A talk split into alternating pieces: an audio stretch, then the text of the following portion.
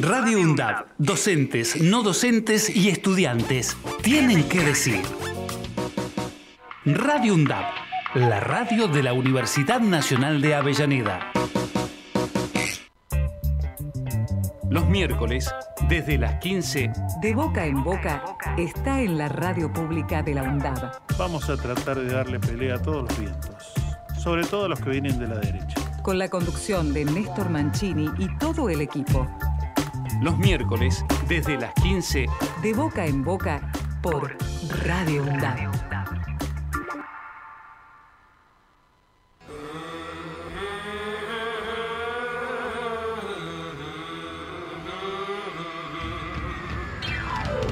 De Boca en Boca, los miércoles, desde las 15, por Radio UNDAB. Con la conducción de Néstor Mancini, Víctor Savitoski, Marcos Bralo y el aporte de María Teresa Andrueto, nuestra reconocida escritora.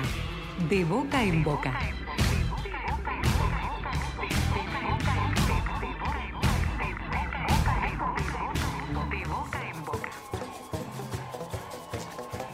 19 de julio y estamos ahí, al menos en Argentina, de, bueno, juntarnos, recordarnos, saludarnos, eh, como tantos otros días, pero en todo caso especialmente a propósito de lo que llamamos el Día del Amigo, pero también hay quienes dicen que hoy, que es 19, este miércoles que estamos empezando a compartir nuestro espacio de radio, también se considera parte de ese Día del Amigo.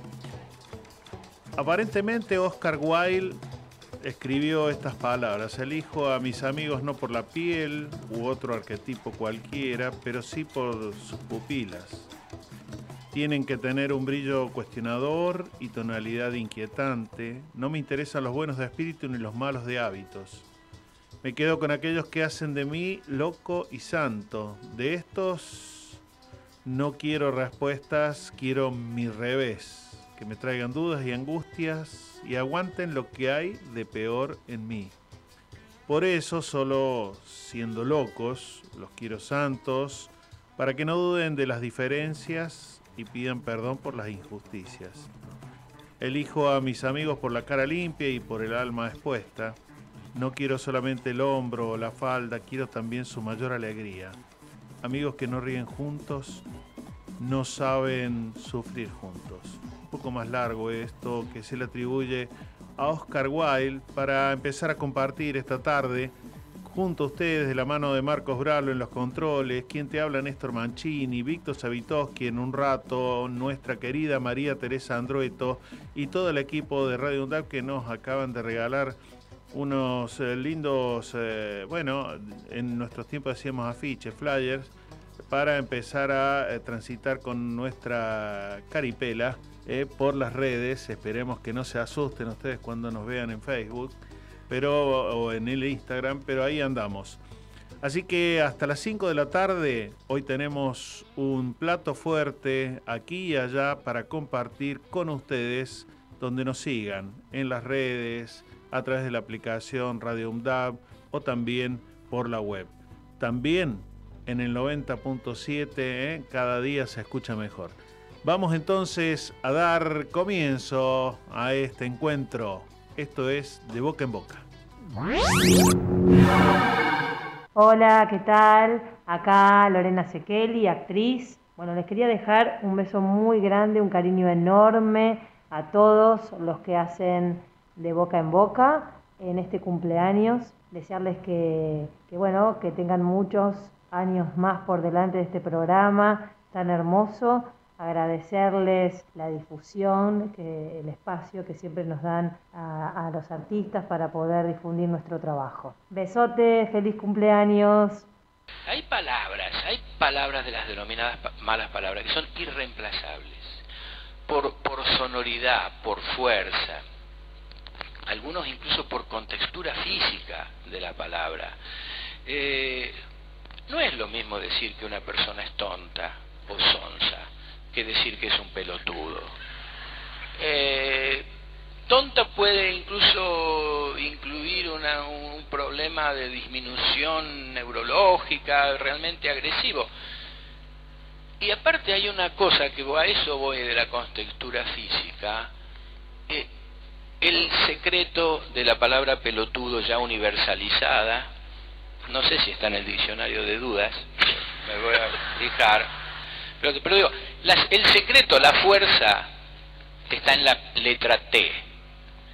Analicémoslo, anoten las maestras, está en la letra T. No es lo mismo decir sonso que decir pelotudo.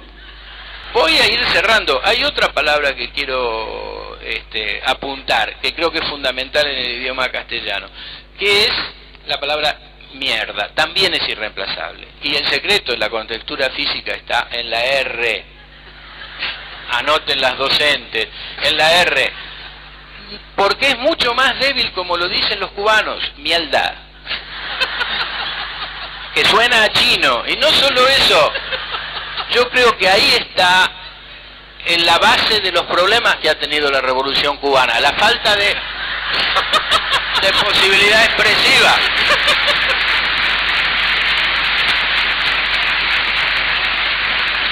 Lo único que yo pediría, no quiero hacer una, repito, una teoría ni nada, lo único que yo pediría es reconsiderar la situación de estas malas palabras. Pido una amnistía para la mayoría de ellas, vivamos una Navidad sin malas palabras e integrémoslas al lenguaje que las vamos a necesitar. Muchas gracias y buenas tardes. Y bueno, anda haciendo de las suyas por otros rincones el querido Fontana Rosa, el negro Fontana Rosa que, bueno, partió un 19 de julio. Y realmente, bueno, no dejamos de reír y volver a reír cada vez que escuchamos esto que fue monumental en aquel Congreso de la Lengua 2009, si no recuerdo mal, en la ciudad de Rosario. Así que nosotros, por supuesto, compartiéndote un chiquitín de humor y también, ¿por qué no?, empezar a contarte que hay una cantidad de propuestas gratuitas, te comentamos casi todas, que tienen que ver para estas vacaciones de invierno, sobre todo pensando si tenés niños, niñas, o ustedes los chicos, las chicas, si tienen ganas de disfrutar. Por ejemplo, el Centro de Arte de la Universidad Nacional de La Plata tiene actividades para niños y niñas hasta fines de mes, eh, de jueves a domingo, de 14 a 19. Eh, hay obras de teatro, por ejemplo, el Teatro de Sombras a cargo de la compañía La Ópera Encandilada.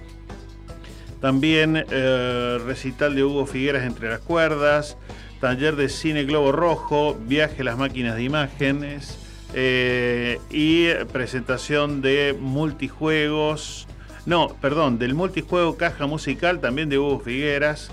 Eh, bueno, muchísimas actividades que por ejemplo tiene la Universidad Nacional de La Plata eh, para que, bueno, te acerques ahí a 48 entre 6 y 7 de La Plata. 48 entre 6 y 7 de La Plata.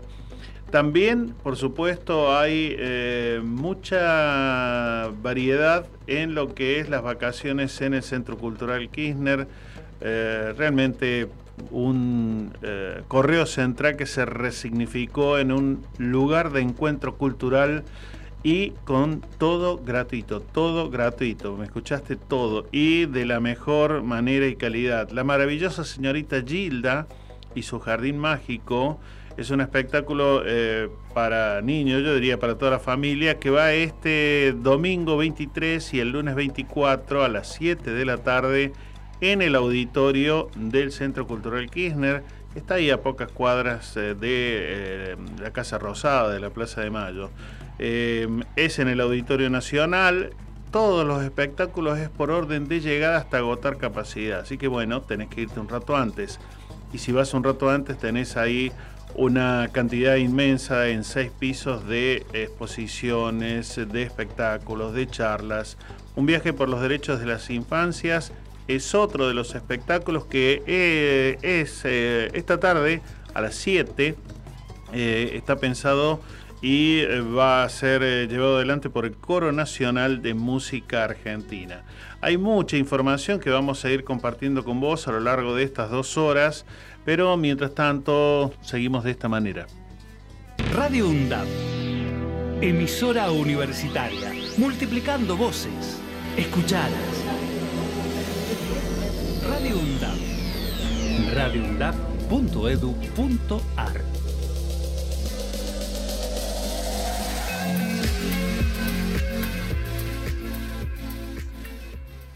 El Estado del Tiempo y el Estado de Derecho. Un programa realizado por estudiantes y docentes de la carrera de abogacía de la Universidad Nacional de Avellaneda. Los jueves de 15 a 16 horas. El Estado del Tiempo y el Estado de Derecho. La fuente de producción de derechos son las luchas populares. Las empresas recuperadas son fábricas de derechos. Empresas recuperadas de Argentina. Ocupar, resistir y producir derechos. De Gisela Bustos. Un documento histórico que analiza la experiencia de autogestión a la luz de las ciencias jurídicas y la práctica política. Empresas recuperadas de Argentina. De Gisela Bustos Disponible en todas las librerías. Ediciones SICUS. Libros para una cultura de la integración. La Masa Blues. Una hora dedicada a la música negra con raíces en el blues. Todos los jueves de 12 a 14 horas. La Masa Blues. Una producción de Pablo Piñeiro.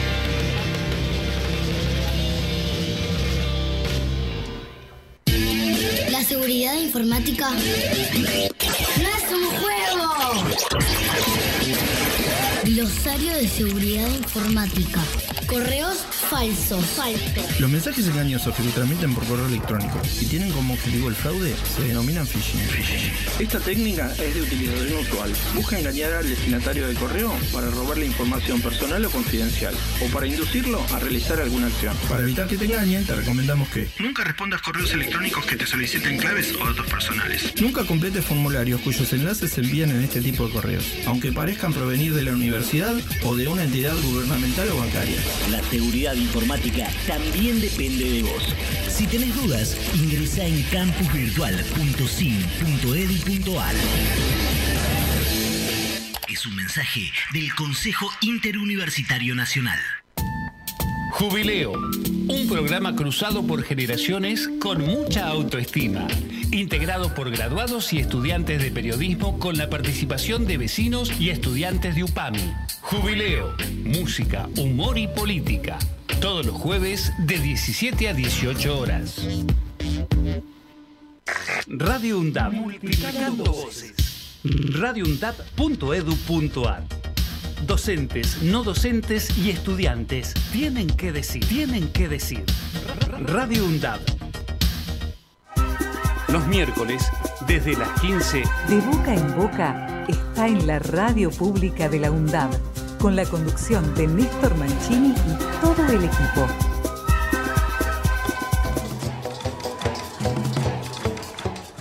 El Instituto Nacional de Estadística y Censos acaba de presentar hace pocos días lo que es la canasta de crianza. Eh, no solamente es la canasta de alimentos, como habitualmente vos escuchás, como yo, que es lo que muchas veces mide, no solamente los alimentos, también servicios, etcétera, lo que eh, conocemos como, eh, bueno, la inflación de cada mes sino que en este caso es uno específico que viene a dar cuenta de un reclamo y también yo diría un desequilibrio que hace un rato está en torno a que esta canasta de crianza es una herramienta que podría ayudar a transformar los reclamos de cuota alimentaria.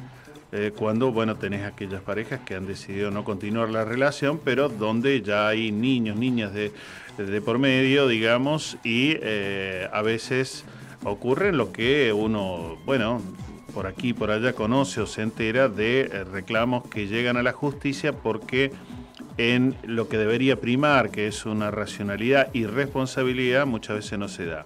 Entonces la cuota alimentaria, la canasta de crianza, eh, vendría a mm, poder ayudar a transformar estos reclamos de cuota alimentaria y para eso, por supuesto, se ha consultado a juristas, se ha consultado a eh, especialistas en niñez, por supuesto, a eh, lo que tiene que ver con derecho de familia. Y eh, la canasta incluye tanto el costo mensual para adquirir bienes y servicios para el desarrollo de mm, los niños, niñas y adolescentes desde 0 hasta 12 años, como la valorización del tiempo requerido para su cuidado. Esto es, bueno, eh, una medida en principio que eh, no encontraría por ahora un eco eh, más que un eco, digamos, un, un espejo en otra experiencia que se haga incluso hasta en Europa. Pero en términos de lo que uno podría encontrar, que a veces sí funciona en algunos ámbitos de la justicia, es que eh, en este sentido se pueda llevar adelante eh, una, bueno, una información estadística que ayudaría a que la justicia pueda establecer mejor los parámetros de lo que corresponde en, en, orden a garantizar bueno, la manutención cuando bueno, hay familias separadas, divorciadas. Así que en ese marco también viene a intentar mínimamente corregir lo que eh, en términos generales vos y yo escuchamos o conocemos como la inequidad en las cuestiones de género. Eh, inclusive hoy nos ha tocado realmente un momento de, mucha riqueza, de escuchar, de, placer, eh, haber podido mantener una reunión esta mañana en nuestra otra casa, que es la Universidad Nacional de Quilmes, ahí desde el Centro de Derechos Humanos Emilio Miñone, con Rita Segato. Rita Segato, que eh, ustedes saben, ella es eh, no puede volver en estos momentos a Jujuy, dado el nivel de represión y persecución que sigue ocurriendo de manos del gobernador Gerardo Morales y de eh, también, yo diría, una connivencia de su propio, entre comillas, partido, donde él está como candidato a próximo vicepresidente, sino también, yo diría, mm, de parte de, gran parte del oficialismo. Así que, em, así las cosas, tenemos una, una muy buena, yo diría, referente que nos ayuda a entender las cuestiones incluso de mm, racismo, discriminación, que bueno, no nos quedamos solamente hablando de cuestiones de infancia y adolescencia, sino también de estos otros temas que, eh, en palabras de ella también, y nosotros por supuesto se las comentamos siempre y las compartimos, es de preocupación, de fastidio, yo diría de bronca muchas veces, pero al mismo tiempo tiene que ser desde aquellos ejemplos de resistencia, viendo a los niños, a las mujeres eh, y a muchas familias, por ejemplo en Jujuy, que están diciéndole, mm, aunque sigas reprimiendo, eh, estamos hartos, estamos cansados de que en nombre de la democracia se nos quite todo. Y sobre todo desde partidos que se proponen como los eh, que van a venir a resolver todo lo que ya entre 2015 y 2019 se ocuparon de destruir.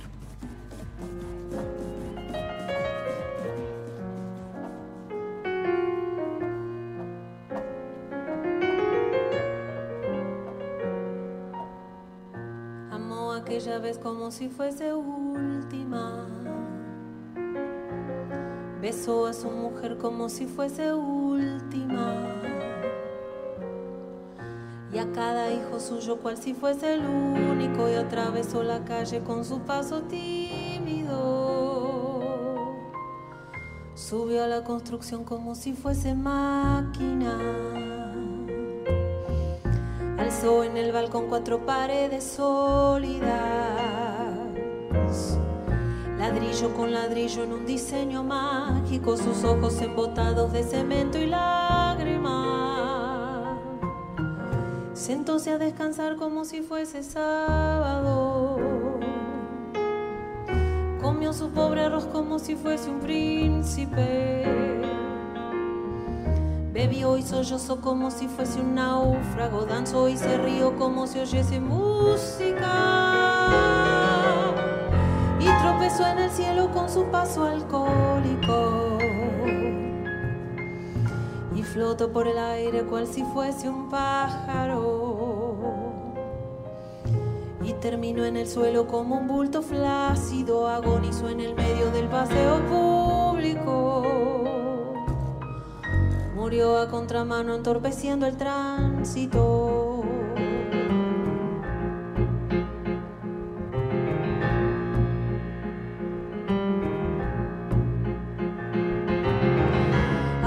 Aquella vez como si fuese el último. Besó a su mujer como si fuese única y a cada hijo suyo cual si fuese el pródigo y atravesó la calle con su paso alcohólico. Subió a la construcción como si fuese sólida. Alzó en el balcón cuatro paredes mágicas.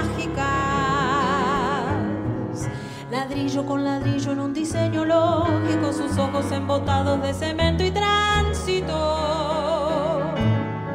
Sentóse a descansar como si fuese un príncipe. Comió su pobre arroz como si fuese el máximo. Bebió y sollozó como si fuese máquina. Danzó y se rió como si fuese el próximo. Y tropezó en el cielo cual si oyese música. Y flotó por el aire cual si fuese sábado y terminó en el suelo como un bulto tímido, agonizó en el medio del paseo náufrago. Murió a contramano entorpeciendo el público.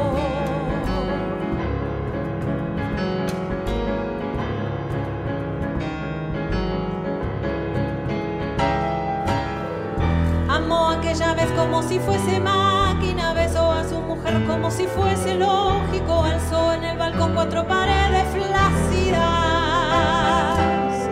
sentóse a descansar como si fuese un pájaro y flotó en el aire cual si fuese un príncipe y terminó en el suelo como un bulto alcálico. Murió a contramano entorpeciendo el sábado. Ejerce tu derecho a la comunicación de boca en boca. Los miércoles, desde las 15 por Radio UNDAP.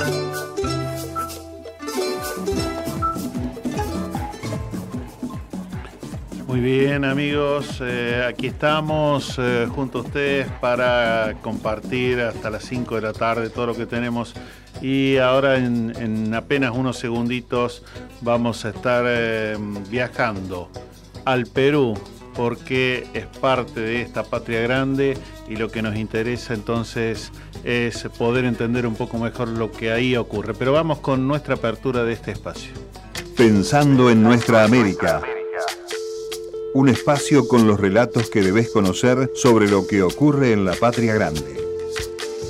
Pensando en nuestra América.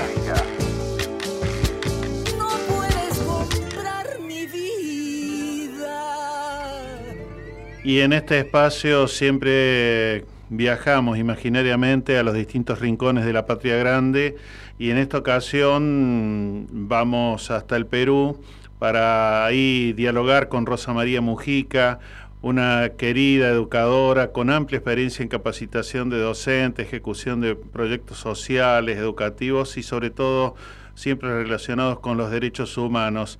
Así que mm, queremos entender un poco lo que está ocurriendo en Perú y por eso entonces eh, te agradecemos enormemente, Rosa María, que nos atiendas en esta tarde antes de, de emprender eh, camino a la marcha. Entiendo que te sumarás ahí con todo lo que está ocurriendo, ¿no? Buenas tardes. Así. Buenas tardes, Néstor. Así es. Ya pocos minutos de que la marcha comience. Y Rosa María, eh, bueno, todos por supuesto sabemos de lo que fue eh, aquella, bueno, movida y removida, si me permitís el, el, el, uso casi redundante de estas palabras, del presidente Castillo para que quedara luego en su lugar, que lo destituyera el Congreso, a la vicepresidenta Dina Boluarte, a quien ahora entiendo estas manifestaciones que ocupan buena parte de todo el Perú, de distintas regiones, eh, reclaman la renuncia de ella, el cierre del Congreso y la convocatoria de elecciones. ¿Es así? Es así, pero hay que señalar que Pedro Castillo dio un golpe de Estado, legalmente en el Perú fue un golpe de Estado, eh, y además cometió serios actos de corrupción, por lo que ahora está juzgado, ¿no? Uh -huh. eh, lo sucedió, como bien dice, es su vicepresidenta. Eh, desgraciadamente, lo que quiere, ella debió hacer un gobierno transitorio y convocar elecciones, que es a lo que se comprometió, pero ya una vez en el poder, pues no lo quiere dejar, ¿no? El problema es que se ha aliado con las fuerzas más conservadoras y retardatarias del Congreso de la República, que desgraciadamente están barriendo con la democracia y con la constitucionalidad en el Perú. dando leyes que afectan seriamente la vida de los peruanos y las conquistas ganadas en todos estos años de vida democrática. Mm. Y, en ese marco también, o por lo menos las informaciones que nosotros recogemos de, alguna fuente que consideramos confiables dentro de lo que hoy hay en el panorama selvático de medios, que también han ocurrido diversas eh, violaciones y o asesinatos de eh, personas en estos tiempos en que ella está al frente de la presidencia de la nación. ¿También se ha llegado a eso? Así es, en los meses de diciembre y enero que hubo unas marchas muy grandes para exigir que se vayan todos, que es mm. el clamor popular. Mm. Hubo una fuertísima represión de parte de las Fuerzas Armadas y policiales, ocasionando más de 60 muertos. Y mm. todas las investigaciones eh, refieren que fueron asesinatos a sangre fría de personas que no estaban eh, involucradas en hechos de violencia, sino que estaban simplemente observadores o transitando por las calles. Eh, varios de ellos menores de edad. Mm. El problema mayor es que no, no hay ningún juicio al respecto, no hay ninguna condena. Por el contrario, el primer ministro saludó a las Fuerzas Armadas, las felicitó y eh, por lo tanto convalidaron estas matanzas eh, producto de una represión absolutamente indiscriminada frente a una población que marchaba con todo el derecho que le dan las leyes y la constitución de protestar contra un régimen determinado. ¿no? Claro. Sí, algo parecido nosotros estamos teniendo, sobre todo en, el norte de Argentina, en, Jujuy, donde se cambió la constitución provincial así en menos de un mes, sin convocar casi a ningún sector social, y ahora, bueno, se está detrás de negocios por el litio y mucha, mucha represión también. Pareciera ser el... Eh, paradójicamente, ¿no? Tiempos donde, entre comillas, vuelve cierto progresismo, llamémosle con un Lula que regresa por tercera vez y, en algunos otros países, pero al mismo tiempo con muchas situaciones de represión. ¿Cómo analizas vos un poco esta paradoja, eh, Rosa María? Bueno, en el caso peruano lo que estamos viendo es una involución gigante en todos en todo lo que habíamos logrado avanzar en educación, en salud, eh, en derechos básicos de la ciudadanía, ¿no? En derechos humanos en general. Eh, desgraciadamente lo que estamos viendo es un Congreso copado por la corrupción. Detrás de la mayoría de los congresistas lo que hay es, son intereses privados, negocios particulares. No les importa en absoluto eh, defender los derechos ciudadanos eh, básicos como el derecho a la educación de calidad, por ejemplo, para los universitarios, eh, o el derecho a la salud mm, general, que es lo que necesitamos en el Perú.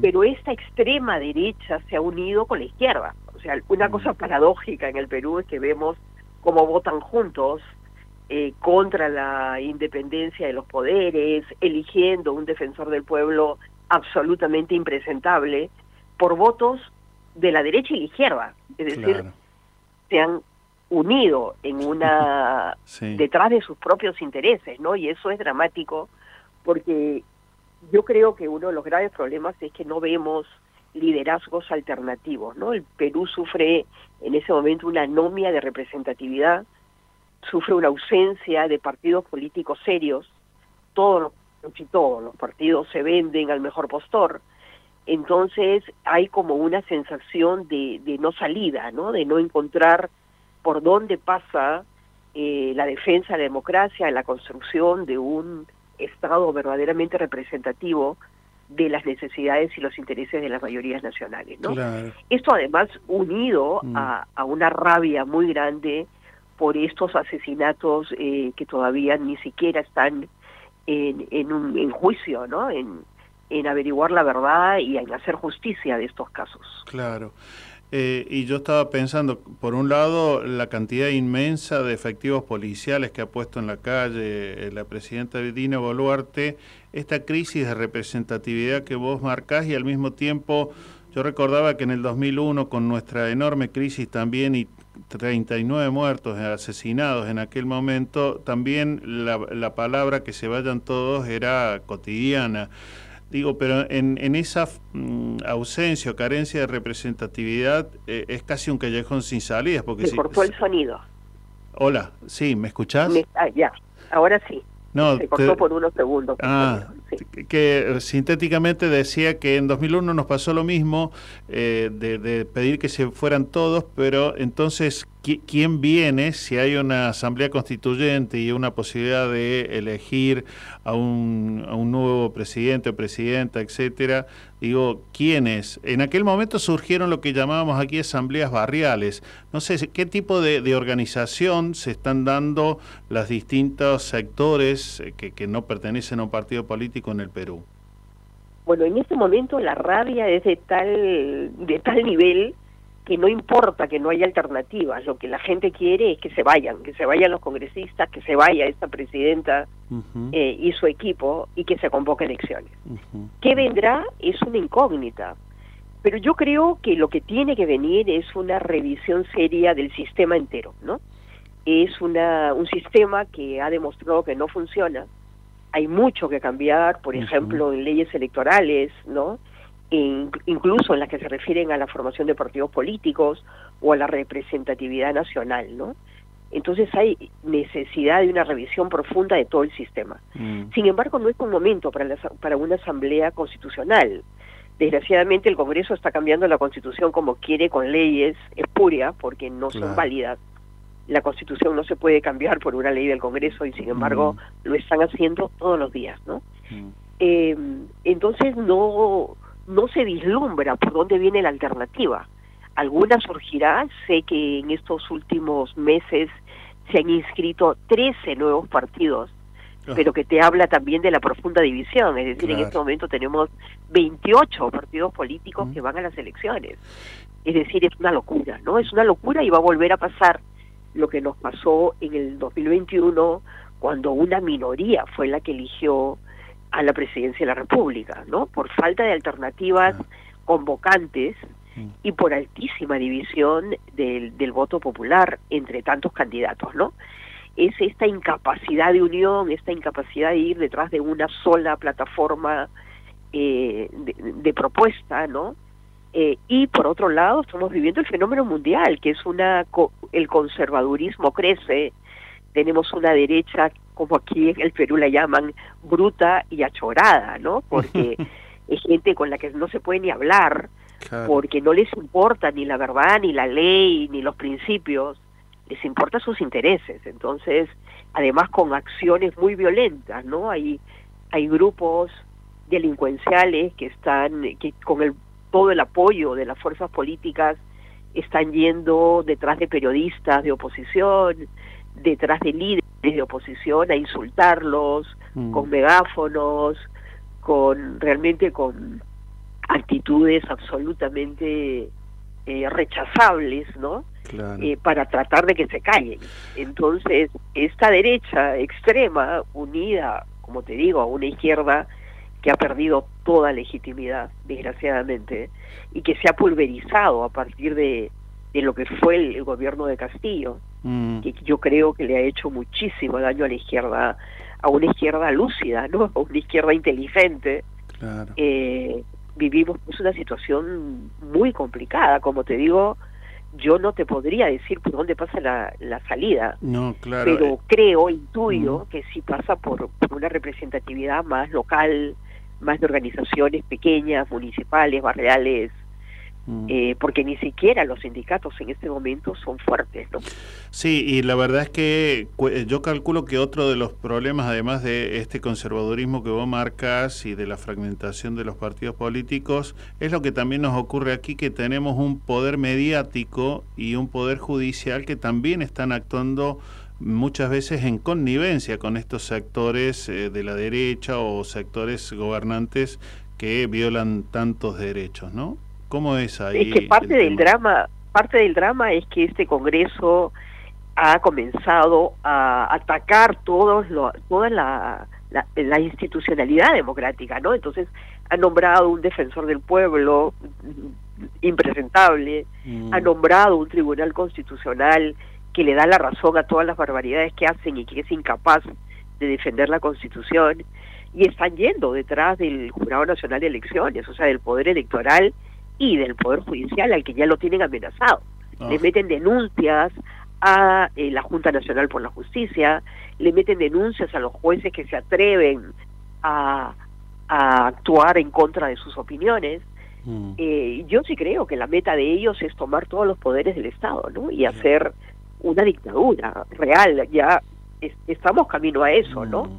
A una dictadura del Congreso sobre todos los poderes del Estado, eh, porque el Congreso está aliado a Dina Boluarte y a su equipo.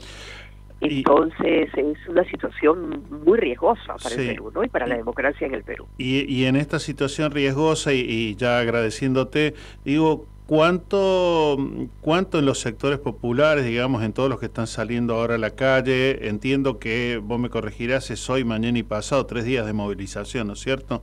Eh, No, está convocada solo para hoy. Solo para hoy. Ah, bueno, entonces Solo para hoy, teníamos ¿no? incorrecto En todo el Perú hay, hay Sí. 27 regiones del Perú que se han sumado ya a las marchas de hoy. Vamos a ver qué pasa, porque recuerda que las anteriores fueron brutalmente reprimidas, Claro.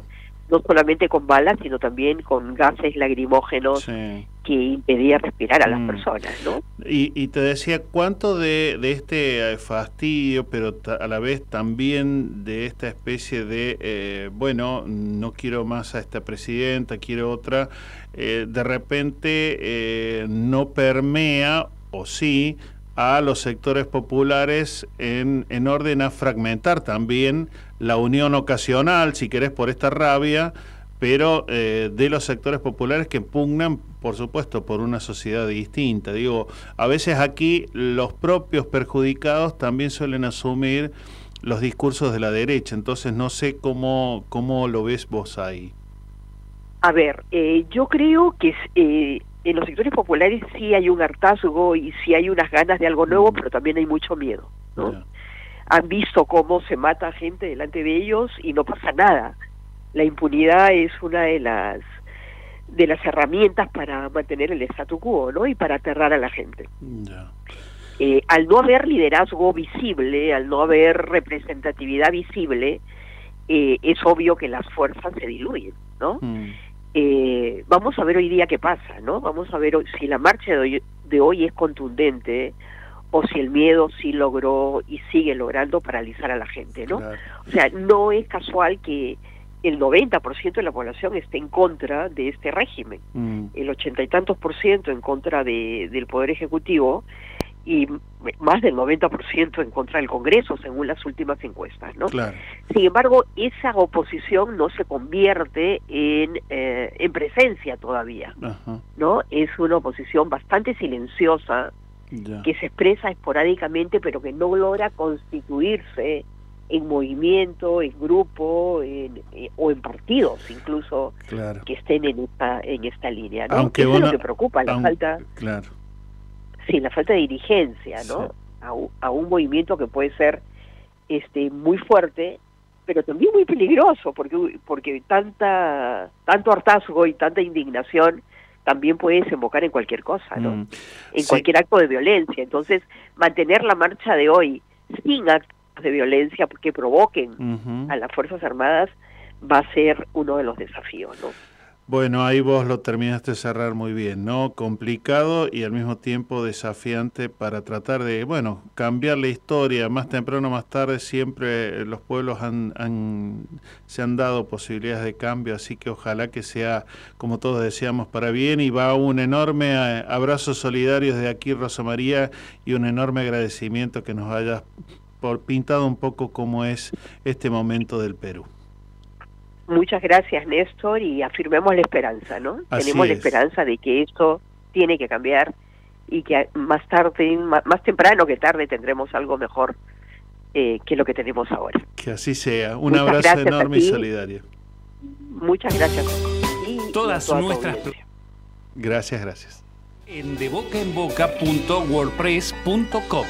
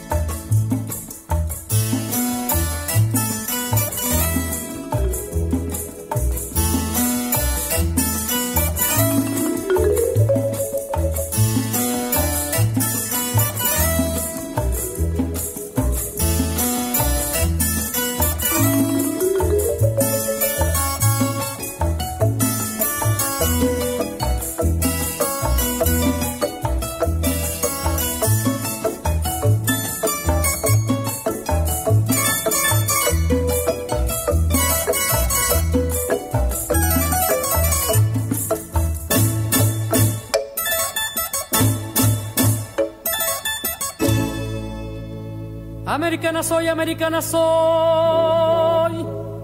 Y en esta tierra, y en esta tierra yo crecí.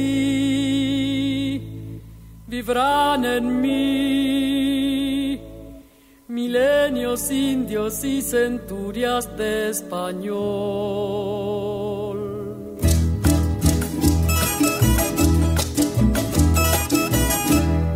Mestizo corazón que late en su extensión, hambriento de justicia, paz y libertad. Yo derramo mis palabras y la cruz del sur. Bendice el canto que yo canto como un largo crucifijo.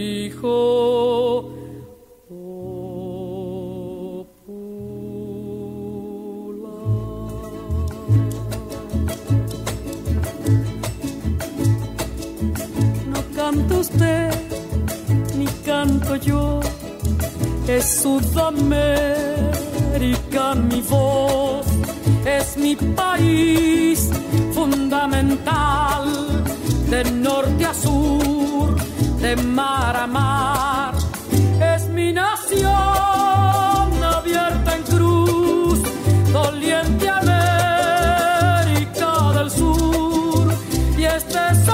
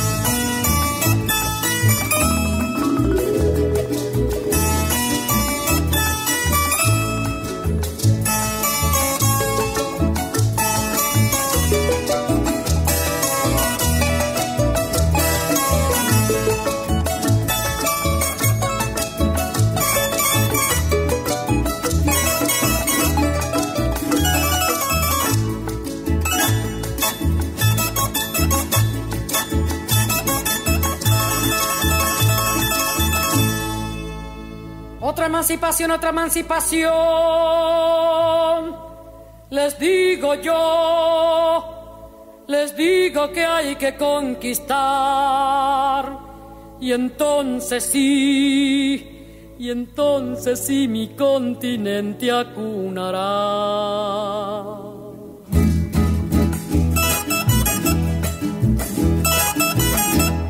Una felicidad, una felicidad con esa gente chica como usted y yo, que al llamar a un hombre hermano sabe que es verdad y que no es cosa de salvarse cuando hay otros que jamás se han de salvar.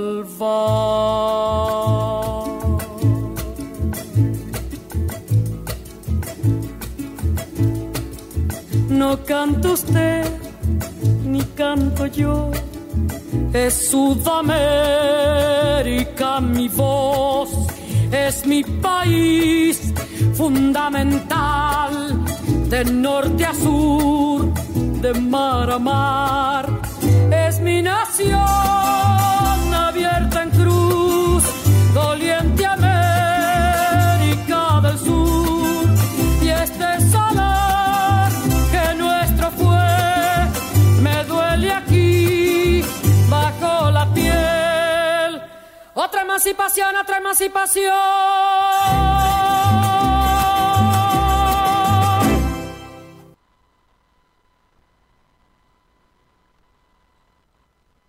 Radio UNDAB. Docentes, no docentes y estudiantes tienen que decir, tienen que decir. radioundab.edu.ar Voces universitarias. Escuchalas. Década. Empezamos a hablar antes que la UNDAB, pero nos pusimos nombre y apellido el 7 de mayo de 2012. Década.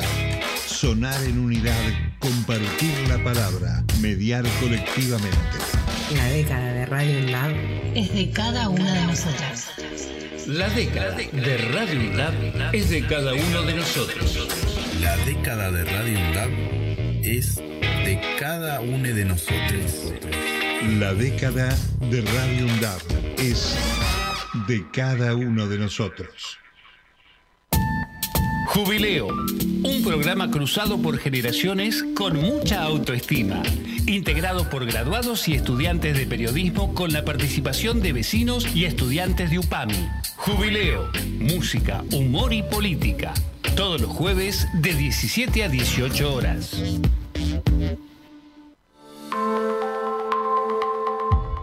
Yo olvido dictaduras. Tú olvidas la represión. Él olvida desapariciones en democracia.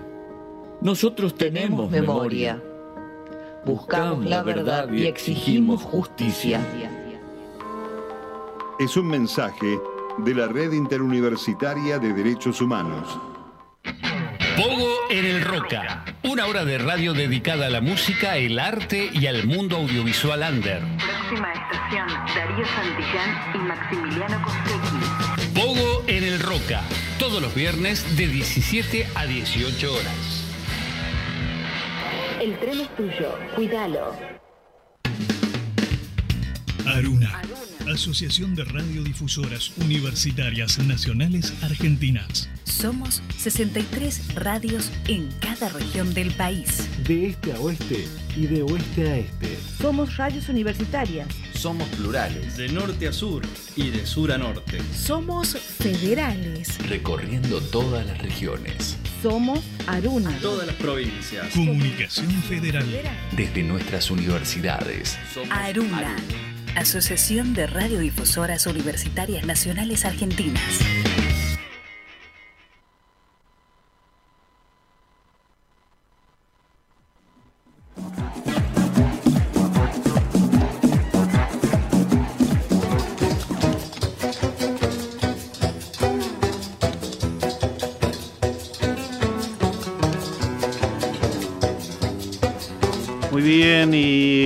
Complicada entonces la situación del Perú que nos comentaba nuestra querida amiga colega Rosa María Mujica. Y un eh, panorama que no deja también de ser preocupante es el que eh, te venimos informando, lo venimos posteando en nuestras redes, semana a semana, eh, informándote con distintas fuentes de lo que ocurre en Jujuy. Y por supuesto que aunque hayan desaparecido las grandes pantallas de las corporaciones de las mentiras que tenemos aquí en Argentina, los medios comunitarios, pero también los medios universitarios tenemos la responsabilidad de acercarte otra información. Por eso vamos a ir eh, en un primer audio que tenemos para compartir con vos la declaración que ha hecho la Asamblea de distintos sectores, pueblos originarios, también de docentes, de trabajadores del Estado provincial, en el llamado Declaración de la Asamblea del Tercer Malón eh, por la Paz. Eh, así que vamos a escuchar ahí lo que declaran y luego vamos a ir con un análisis de una querida colega de San Pedro, Jujuy. Declaración de la Asamblea Soberana del Tercer Malón de la Paz en el cruce de Purmamarca en el día de la fecha, reunidos en asamblea soberana como comunidades y pueblos preexistentes, en ejercicio de nuestros derechos y garantías establecidos en la Constitución Nacional y tratados internacionales, acordamos lo siguiente, mantener las manifestaciones pacíficas en las rutas, en ejercicio del derecho a la protesta y persistir hasta que se anule la reforma. Los puntos denominados son La Quiaca, Abrapampa, Coranzulí, Susques, Cuenca de Salinas Grandes y Laguna del Guayatayoc, Cruce de Iturbe, Hornaditas, San Roque, Uquía, Tusaquías, Tilcara y el cruce de Purmamarca. Punto 2. Dar continuidad al tercer malón de la paz con una caminata hacia la Corte Suprema de Justicia de la Nación y al Congreso de la Nación con la firme exigencia de, punto uno, que la Corte Suprema de la Nación, donde ya existen dos presentaciones, se expida respecto de la inconstitucionalidad de la reforma de la Constitución de la provincia de Jujuy. Punto 2. Solicitar al Congreso de la Nación la ley de intervención federal a la provincia de Jujuy. Punto 3. Solicitar al Congreso de la Nación la sanción de la ley federal de propiedad comunitaria. La continuidad del malón partirá desde el punto norte de la provincia de Jujuy. Basta de criminalización de la protesta, libertad a los detenidos por defender los derechos, sobreseguimiento de todas las causas, indemnización para las personas heridas. Arriba los derechos, anulación de la reforma. Cruce de Purmamarca, 16 del 7 del 2023. Jayaya al pueblo plurinacional de Jujuy. Y eh, vos sabés que mañana, 20 de julio, además allá de ser Día del Amigo, o por lo menos que celebramos aquí, también los artistas, también distintos sectores se unen en lo que va a ser toda una jornada eh, denominada 20 eh, de julio por Jujuy y a las 15 de la tarde, a las 3 de la tarde, eso quería decir, estará la marcha eh, del apagón que se realizará en distintos puntos y ciudades, no solamente de Jujuy, sino de todo el país. A las 19 en la Plaza Central de Jujuy, los organismos de derechos humanos harán un acto Así que veremos ahí si sale también a seguir reprimiendo Gerardo Morales con su policía. Y a las 20 está convocando eh, a un ruidazo nacional con eh, lo que son aplausos a la lucha del pueblo jujeño en todas las plazas, esquinas y balcones del país. León Gieco dice a propósito de esta jornada, que repito es para todo el día de mañana, estaremos siempre del lado del pueblo, defendiendo el agua y la vida y acompañando el reclamo de nuestra comunidad. Nos convocamos en este evento para apoyar al despertar del pueblo jujeño y las luchas de las comunidades originarias. Vamos a ir ahora a escuchar el análisis, yo diría no solamente apasionado, sino angustiado de nuestra colega Juana Leiva de FM La Roca de San Pedro, Jujuy. El 20 de junio fue muy doloroso porque el pueblo venía eh, haciendo marchas pacíficas en contra de la reforma y por los salarios. El 20 de junio, eh, Gerardo Morales, ante el pedido, al parecer, de Larreta y Bullrich, de reprimir al pueblo para poder él conquistar su candidatura a vicepresidente de la Nación Argentina, ¿sí? este, reprime al pueblo que las columnas de distintas regiones de Jujuy llegaba para abrazar la legislatura de la provincia. Policías infiltrados de civil ¿sí? hicieron eh, estos desbordes en, la legislatura de la provincia. Que vinieron los los kirchneristas, que vinieron los de la izquierda, que vinieron hermanos bolivianos, que vinieron de... ¿Quién vino? Nadie, era el pueblo pacífico. ¿sí? Entonces, eh, se reprimió al pueblo, el pueblo iba herido al SAME 107, a la vieja terminal de, San Salvador de Jujuy, y los médicos entreguistas agarraban al herido y le entregaban a la policía y lo metían preso en un penal. Pero ¿qué ocultó Gerardo Morales? Ocultó que la reforma de la Constitución le da garantía a lo que van a venir a explotar nuestros recursos naturales, porque a él sí le importa solamente el 3% de la regalía. A él y a ese grupito chiquitito de políticos sí le importa vender los recursos naturales, no solamente del pueblo de Jujuy, sino del pueblo argentino. A veces caen. Entonces crean este, un, un enemigo interno que no existe. Yo lo único que le pido a los periodistas de Buenos Aires y de los medios de Buenos Aires, dejen de querer ensuciar al pueblo jujeño por unas cuantas monedas. Dejen el pelado, el de, el de crónica. Vergonzoso muchacho lo tuyo. Eso no es periodismo.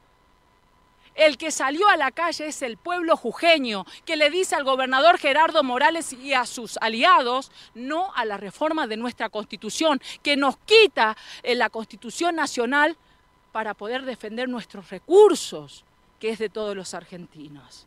Dejen de querer mostrar enemigos a, nuestro pueblo jujeño. Digan la verdad, que el pueblo jujeño se levantó, ¿sí? Se levantó en contra de la reforma impuesta por el gobernador Gerardo Morales. Y Gerardo Morales, atención Larreta y Bullrich, ¿ah? que se la creen, que se la saben todo, Morales lo está chupando para él llegar a donde él quiere llegar para tener el poder máximo como ya lo tiene en Jujuy. ¿Eh? A los que le siguen a Morales y lo aplaude porque está reprimiendo a su pueblo, porque lo está reprimiendo a los docentes que tienen sueldo miserable, quiero decirles eso. Morales chupa a quien sea, entrega a su pueblo, ¿sí? entrega a su militante. Porque ¿qué hizo con una militante el 20 de junio? Detuvo a sus hijos que le hizo campaña. Su, su mamá salió en C5N, denunció que lo llevaron a un penal. ¿Qué hizo? No quedó Morales quietito ahí. Fue a su casa de madrugada. Le plantaron una balanza, le plantaron droga y lo detuvo a su hijo. A su esposo le hizo toda clase de ultraje. Si hizo eso con sus militantes, ¿no lo van a hacer a ustedes? A los que se creen seguros. No se olvide que lo primero que le va a llegar en su palabra, en su conciencia, Jujuy. Jujuy. Así que yo te pido que, disculpa por hablar así, pero falta tiempo muchas veces, falta medios de comunicación que cuenten la verdad, pero no por el pueblo de Jujuy solamente, sino por todos los argentinos y las argentinas. No es la regalía del 3% de nuestro recurso y que nos contaminen el agua. No es solamente eso, porque no va a haber plata en el mundo que vamos a pagar la salud deteriorada ante la alta contaminación porque no hay control. Es eso lo que está pasando. Y el norte, donde están nuestros hermanos originarios, que para nosotros es un orgullo, porque siempre nos están enseñando desde lo que fue el éxodo jujeño, donde están poniendo el cuerpo cuando le golpeaban en Abrapampa. Se defendía, su arma era la tierra que le tiraban a quienes le reprimían con armas. En la madrugada, querido colega, en la madrugada del 16 en Purmamarca, fue tremendo cómo reprimían a nuestros pueblos. En la madrugada, mientras que recibían toda clase de golpe por parte de la policía de la provincia, era impresionante nuestro tercer malón de la paz. Mientras que le, le, le, herían, le hacían daño, ellos ponían el cuerpo cantando el pueblo unido jamás será vencido. Vamos, Argentina, no podemos por un grupo de políticos que han vendido nuestra patria agarrar y hacernos enemigos uno contra lo otro. No, tenemos que defender nuestra nación de aquellos políticos que ya han vendido su todo, vendieron hasta su madre. Gerardo Morales vendió hasta su pueblo, vendió nuestro pueblo. Me enamora la patria en agraz, desvelada recorro su faz. El español no pasará, con mujeres tendrá que pelear.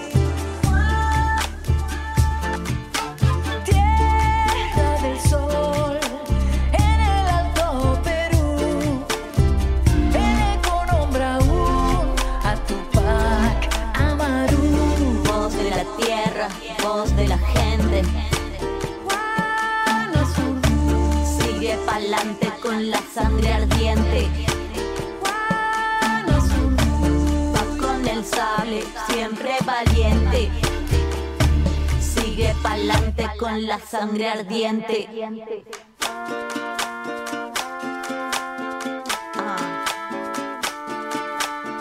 Tierra en armas que se hace mujer. Amazona de la libertad. Quiero formar en tu escuadrón. Vengo por mis hijas. Y al clarín de tu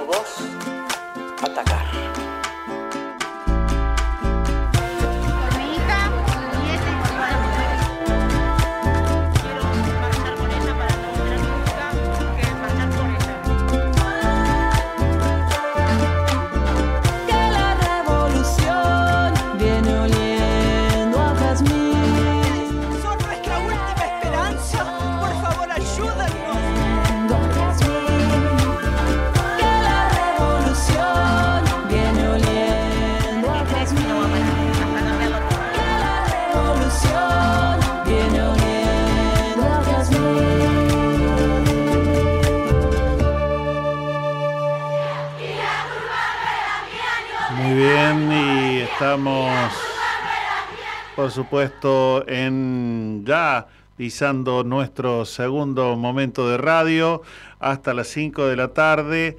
Calculo que eh, tenemos ya en contacto a nuestro querido amigo Víctor Savitoski que está tratando de, bueno, no- que, que no siga llorando nuestro eh, operador de radio Marcos Bralo por el campeonato donde han quedado creo que en la posición vigésima, cosa por el estilo. Eh, Víctor, ¿cómo te va? Buenas tardes. ¿Qué tal? ¿Cómo, estás vos? Bien, eh, se te escucha entrecortado, así que no sé debajo de qué árbol estás, pero ubícate mejor. A ver. Sí, eh, vos sabés que lograr una buena comunicación, fui a Telefónica. Ahí, ahí ahora se te escucha mejor. Bueno, aquí me quedo, no me muevo de acá. Sí, señor. Bueno, eh, yo decía que seguramente estarías tratando de, de darle alguna esperanza que en alguna época les vamos a dejar ganar algún campeonato a ellos. Y no solamente esperanza, le digo, porque eh, si ellos se ponen a pensar los campeonatos que ganaron últimamente, cómo los ganaron, con qué fútbol los ganaron, Sí. más este, angustia, tristeza, preocupación que disfrute. A mí me parece que estamos muy lejos de eso. Por supuesto, nosotros eh, estamos en, o- en otra, en otro camino.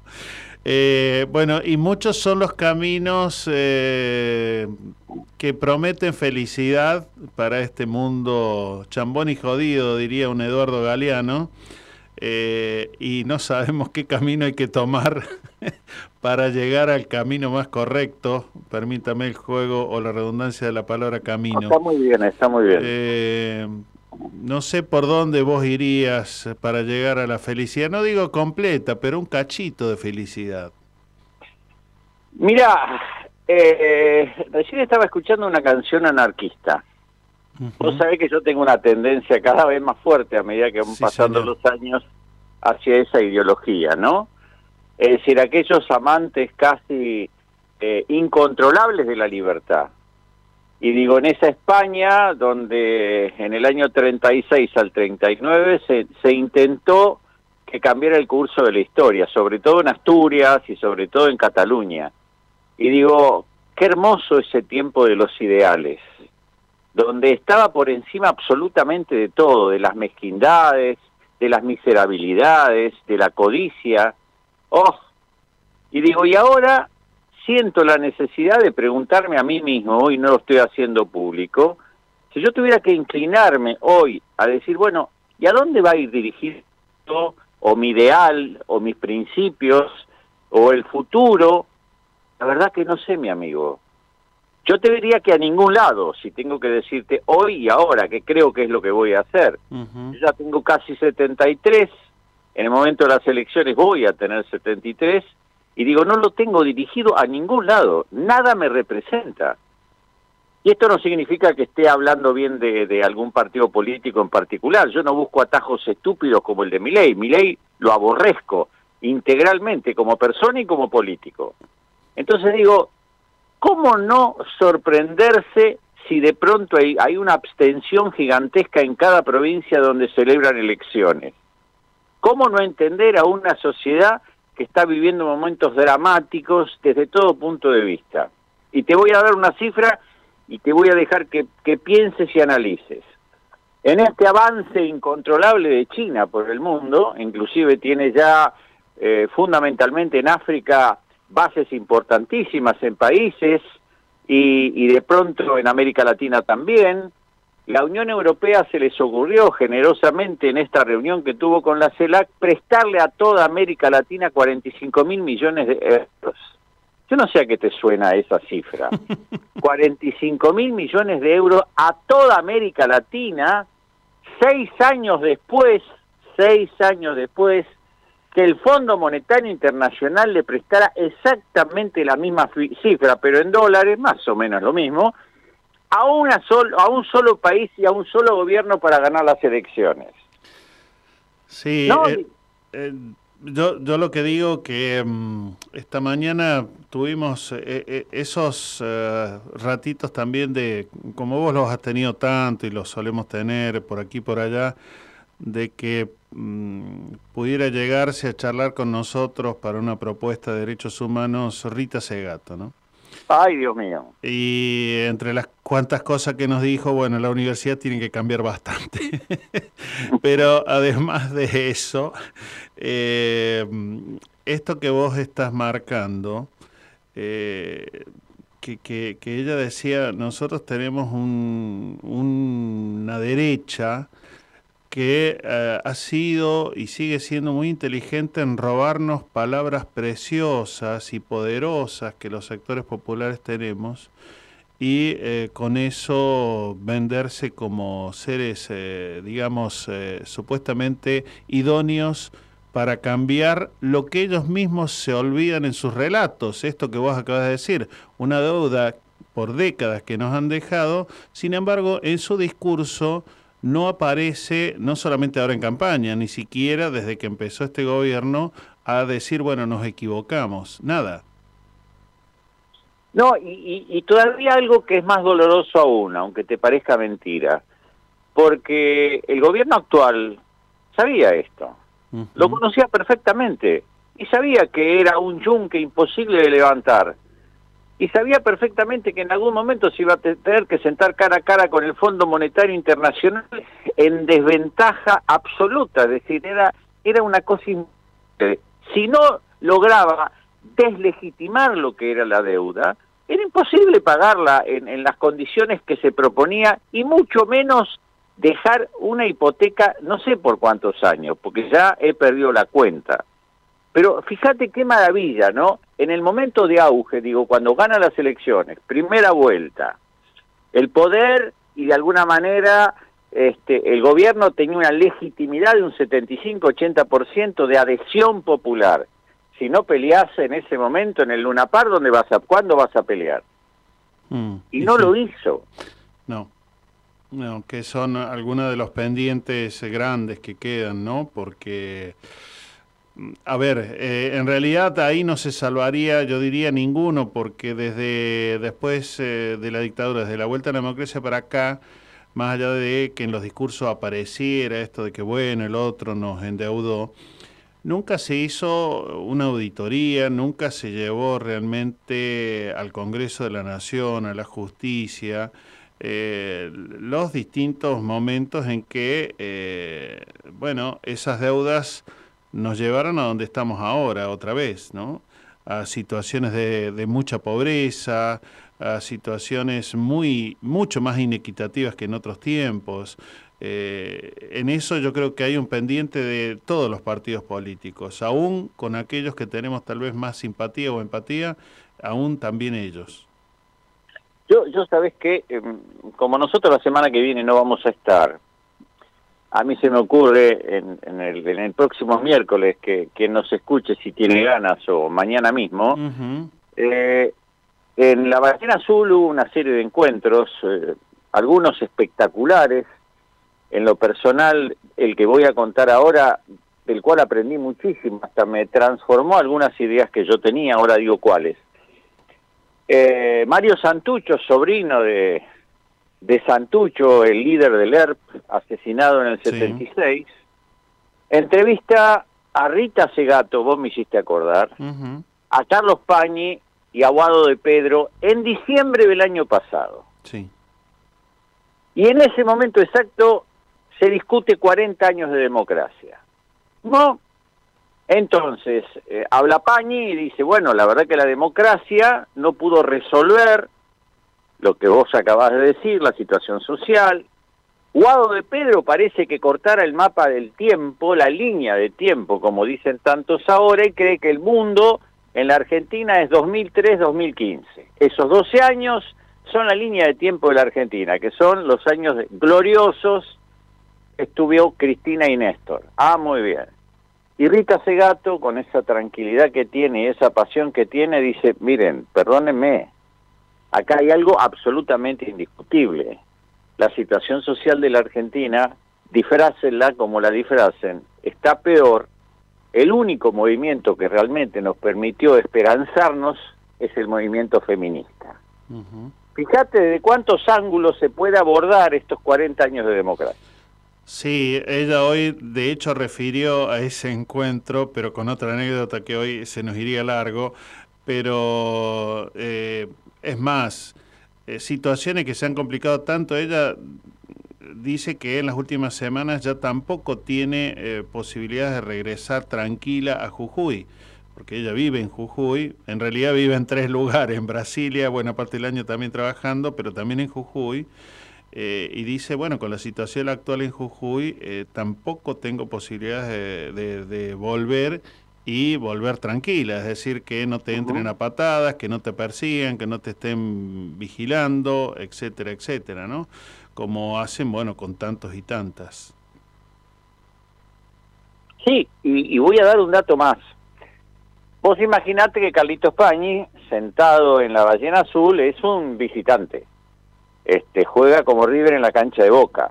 Eh, Claro. Aceptame porque es así, ¿no? Sí, señor. Sí, cuando todo hay presentaciones, este, a Guado lo aplauden muy por encima de todos los demás, Rita también, y él bastante o mucho menos. Él juega muy de visita. Sin embargo, él se para como si estuviera sobre la escalera. Este, él no es par del resto, él es más que el resto. Entonces Rita hace algo maravilloso, ¿no? Le retruca una afirmación que no quiero contar cuál es porque es una invitación para que lo vean. Y le dice, con todo respeto, Carlos, este, usted tiene que tener en cuenta de que usted habla de la Argentina desde un solo lugar y a pesar de que es el más objetivo de los analistas de derecha. Sin embargo, el plano es mucho más grande y hablar de la pobreza es una cosa fundamental. Usted se ensaña con Kirchner, con Cristina, con el gobierno, ahora usted de Macri, de Larreta, de Burrich, habla poquito y casi nada. Sí, es decir, ¿qué hace ella? Lo baja de la escalera de un ondazo, lo pone en el mismo plano y le dice, cuando hables, habla de todos de la misma manera para tener un grado de objetividad dentro de tu subjetividad. Maravilloso es eso. Sí, señor, sí, señor. Eh, bueno, tenemos por supuesto para seguir andando y tratando de recolectar algunas esperanzas para que, eh, no diría solamente agosto, pero sobre todo octubre no termine siendo un lagrimón grande, ¿no? Eh, Sí, eh, indudablemente ahora hay una negociación que, que tiene un altísimo grado de incertidumbre, no me voy a poner a hacer futurología de ninguna manera, porque hoy estando con los chicos en el hogar le hablaba de Cassandra, ¿no? Cassandra es una, una de las historias más maravillosas de la mitología griega, lo hago muy, pero muy cortito. Sí, señor. Ella le había prometido a Apolo casarse con él, ¿no? Ella tenía el don de la profecía, ella todo lo que veía en el futuro se cumplía. Y como una diosa no se le puede sacar el don, ¿qué hizo Apolo? Porque ella no cumplió con su promesa, le digo, sí, está bien, vos vas a seguir teniendo el don de la profecía, pero ¿sabés qué? Nadie te va a creer. Entonces, ¿qué pasó? Cuando ella dice que iba a atacar el ejército griego, nadie le creyó y el ejército griego atacó Troya. Cuando ella profetiza que iba a entrar el caballo de Troya, nadie le creyó y entró el caballo de Troya. Sí, señor. Por eso yo no me atrevo a profetizar, compañero, por esa misma razón.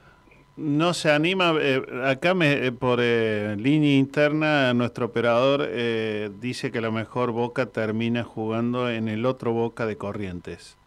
Eh, Ah, es probable. pero Es probable, Creo es que probable. ya se asumen que van camino, así que bueno, en Sí, fin. sí, sí. Eh, Bueno, querido Víctor, entonces eh, nos tomamos, por supuesto, con los oyentes, vamos a seguir en las redes, etcétera, pero volveremos de, después de la semana próxima eh, para, bueno, tratar de desafiarnos siempre a la reflexión, a, bueno, poner ahí algún granito de lo que falta en las grandes corporaciones de la mentira. Así que eh, ahí estaremos de vuelta. Bueno, muchas gracias. Si se quieren eh, alimentar de esperanza y, la verdad de heroísmo, escuchen canciones anarquistas que les garantizo que levantan el ánimo hasta el infinito. Un abrazo fuerte a todos. Dale, un abrazo, Víctor. Todas nuestras producciones las podés volver a escuchar en debocaenboca.wordpress.com.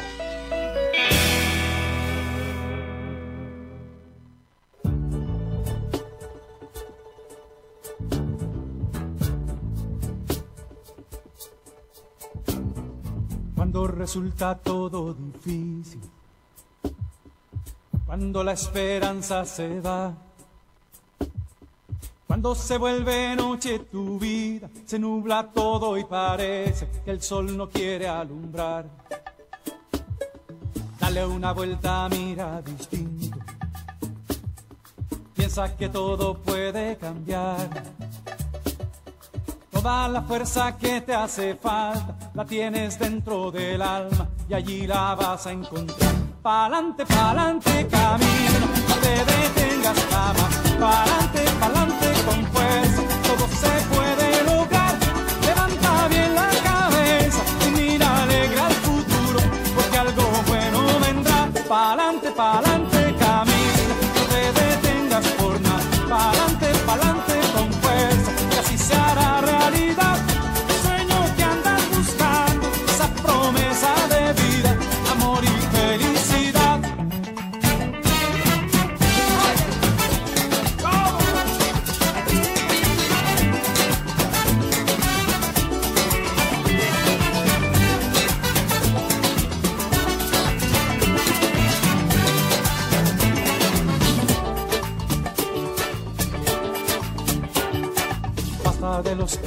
siembran el odio.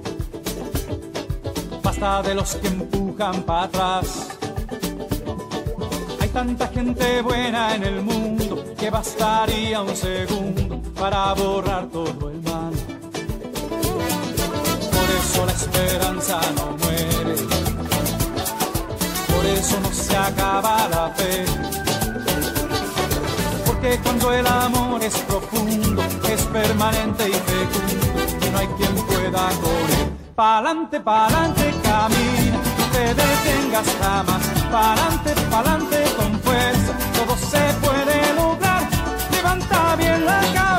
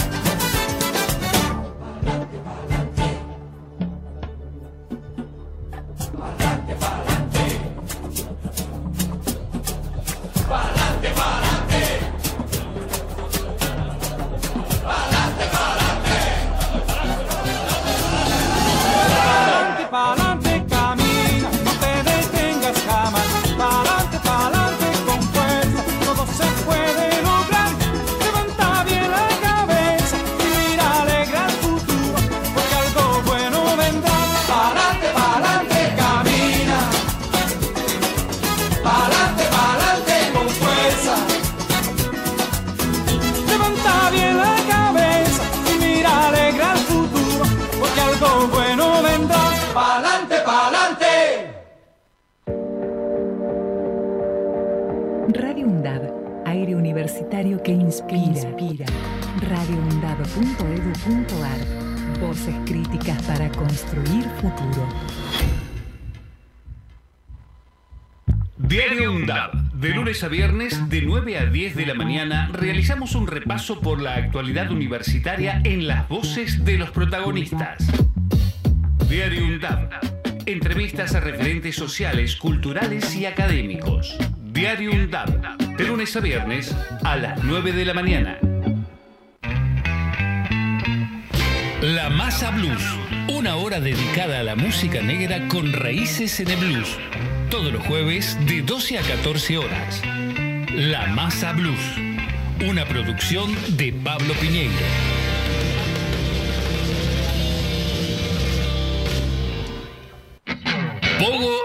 Roca. Una hora de radio dedicada a la música, el arte y al mundo audiovisual under. Próxima estación, Darío Santillán y Maximiliano Costecchi. Pogo en el Roca.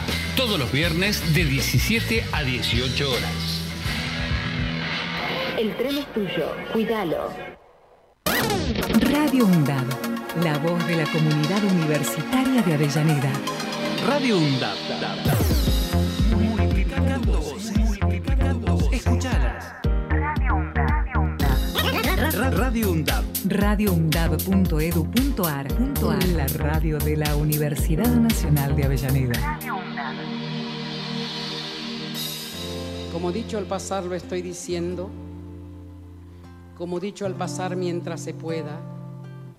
Solo insisto en decirte y te pido lo pongas a favor en la cuenta. No elegimos quedarnos con los brazos cruzados ni esconder la cabeza. Elegimos jugarnos. Y es la gran diferencia. De boca en boca, por Radio UNDAB. Te cuento que hace cuánto, ni un par de días, eh, se inauguró la Casa Museo de María Elena Walsh, esta enorme escritora nuestra también, cantante, compositora. Es un espacio cultural, por supuesto, que a partir de ahora, sobre todo el municipio de Morón, lo va a poder eh, ofrecer a todo mundo, pero diría de los vecinos y vecinas de Morón van a poder disfrutarlo y eh, este, esta casa museo está a cargo del Instituto Cultural de la Provincia de Buenos Aires, que en este momento bueno, está presidido por Florencia Saentud. Y eh, para quienes eh, no sepan dónde, en Morón, en la calle 3 de febrero 547, allí está la flamante, bueno, casa restaurada y ahora transformada en museo de mm, María Elena Walsh. Creció allí junto a sus hermanos y sus padres Enrique Walsh y Lucía Monsalvo, hasta que, bueno, en 1943 se mudaron a un departamento cercano en eh, Ramos Mejía. Eh, hace años que se encontraba deshabitado y bueno, eh, son parte de los patrimonios culturales, como decía, y que vale la pena. Y sobre todo, en este caso, María Walsh, que si bien la tenemos mucho más presente en las canciones, en, en los cuentos, en tanto, tanta literatura y música, también creo que vale estos eh, espacios para transitarlos, para caminarlos, para compartirlos y sobre todo para quienes en todo caso no la han conocido, eh, se acerquen y conozcan un poquito de ella. Así que María Elena Walsh. A la que sí conocen ustedes es a nuestra querida escritora y parte del equipo de Boca en Boca, María Teresa Andrueto, que esta semana también traigo este relato que ella lo hizo en ocasión de que partiera, eh, bueno, eh, un, enorme joven que eh, trabajó en función de lo que hoy conocemos como el Plan Cunita.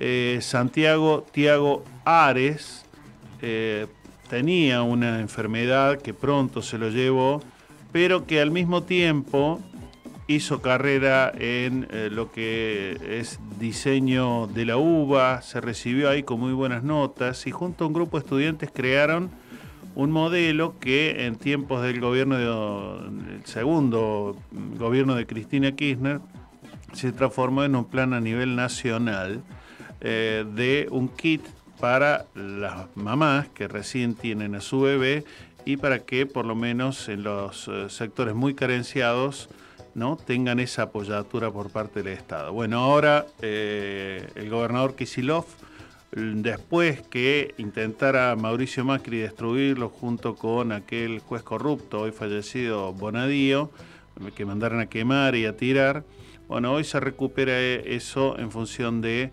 apoyar también a la familia y sobre todo precisamente ¿no? a los recién nacidos y a las mamás de las familias muy vulnerables. Así que va este relato que en su oportunidad nos trajera María Teresa Andrueto. La radio de servicio público es una maravilla, pero sobre todo de la mano de Néstor Mancini. De boca en boca está de plácemes en Argentina y es una oportunidad única para desde Costa Rica no solamente brindar y darle salud, sino reconocer las luchas de los derechos humanos y siempre esa perspectiva por hacer bien. Un fuerte abrazo a mis amigos y amigas hasta el sur. María Teresa Andrueto está en De Boca en Boca. Las historias cotidianas cobran vuelo en Gente conmigo. La columna de María Teresa Andrueto. La puedes escuchar Los miércoles desde las 15 por Radio UNDAP. Santiago Tiago Ares padeció desde su nacimiento en 1990 graves problemas de salud a causa de una rara enfermedad llamada agamaglobulinemia, que consiste en la carencia en sangre de gamaglobulina cuya ausencia genera un severo déficit de inmunidad. Por eso sufrió toda su vida graves afecciones intestinales y debió someterse cada tres semanas a intervenciones en las que se le suministraba la proteína en forma de suero durante varias horas. La enfermedad lo llevó naturalmente a dedicarse a la vida intelectual. Era un pibe muy inteligente, muy irónico, que te hacía morir de risa sin perder el gesto serio, dice el padre. Pero el fallecimiento de su madre, cuando tenía 20 años, fue un golpe duro para su estado de ánimo y su salud general, y murió por un cáncer de colon poco antes de cumplir los 25. Tiago, como todos lo llamaban, fue el creador, junto a otros tres compañeros de facultad, del kit para bebés recién nacido de madres carenciadas conocido como cunita. También fue quien lo propuso al gobierno nacional para destinarlo a las beneficiarias de la asignación por embarazo. La idea de crear un kit para recién nacidos se le ocurrió cuando se enteró de que el colecho de padres e hijos en los sectores más vulnerables es una de las mayores causas de mortalidad infantil por asfixia o muerte súbita. Tiago siempre tuvo en claro la función social de lo que hacía. Así nacieron las cunitas, que primero se llamaron guagua, esas cuyo programa bajó en un año en todo el país el 2.5 de mortalidad por colecho, las mismas que el juez Bonadío mandó a destruir. Tiago Ares murió muy poco después de haber visto realizado su sueño, como dije, de un cáncer de colon que se lo devoró en apenas un año, pero que no le impidió, en plena quimio, recibirse de diseñador industrial en la UBA, con promedio 9 y, como dice su padre, con un 10 como ser humano que le otorgamos todos los que lo conocimos. Tenía una manera lateral de solucionar lo que para nosotros era un problema. Miraba un punto ciego, era un pibe que sabía dónde estaba el punto ciego. Le interesaba un modelo de país, le interesaba la industria nacional para el desarrollo. Su frase preferida era, hay que meterle épica. Me dejó fuerza, ganas, me enseñaba. Me llenaba de fascinación porque yo no conocía gente más chica que yo a quien admirar. Se fue dejándonos algo a todos. El tipo tenía la particularidad de hinchar las bolas y cambiarte en todo. Esas son algunas frases de amigos, compañeros de estudio, profesores.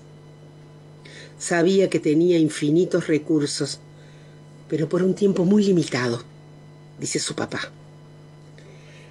La historia sucedió así. Diseño es una carrera muy cara. Muchos tenían que dejar la carrera por no poder afrontar los costos. Ahí había un problema y el Estado tenía que solucionar ese problema. Así nació un programa estatal que tuvo tres convocatorias y más de 25 millones de pesos en premios para desarrollar proyectos, prototipos.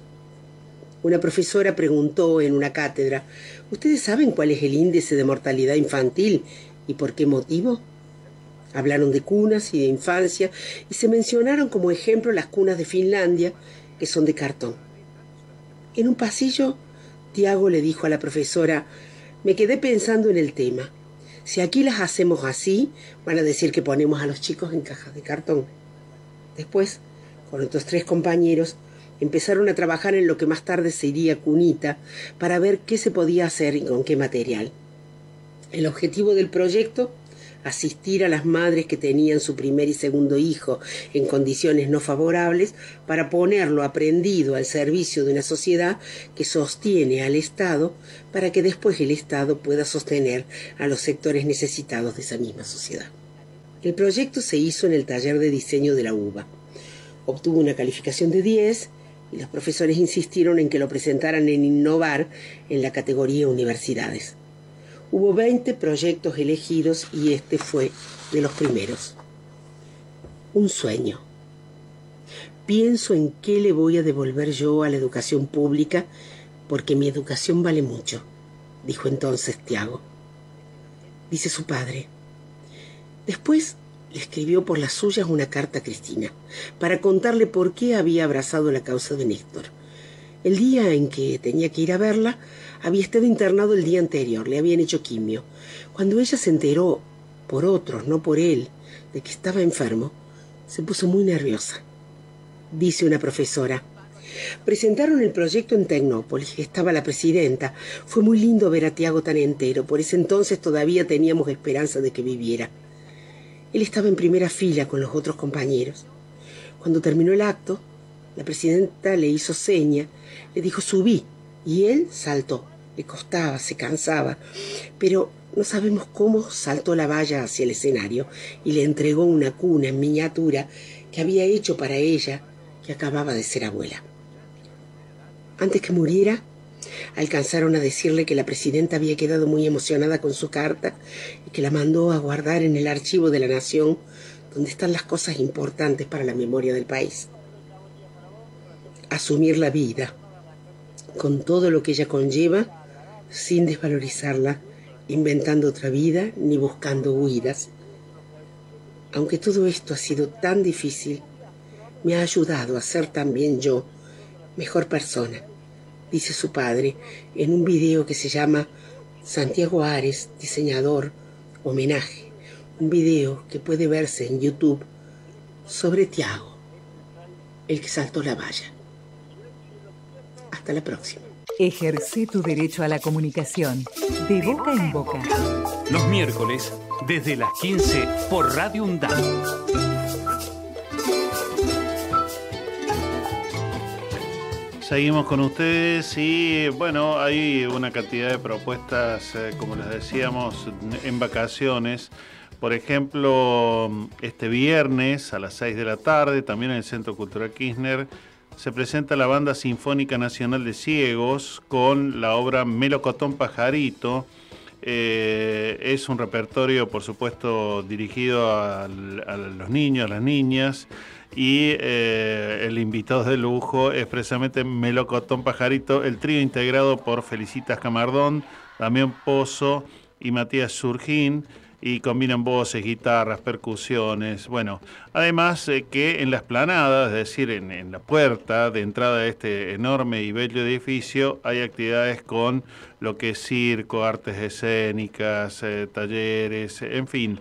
Hay una cantidad de propuestas que vale la pena ah, no desaprovecharla en este tiempo de vacaciones, de receso de invierno. Eh, bien abrigaditos, ahí uno se puede ir a, a dar vueltas y aprovechar que hay mucho y gratis además, que no viene mal para estos tiempos de bolsillos escasos. Bueno, y hace un rato más temprano viajamos para entender lo que pasaba en Perú.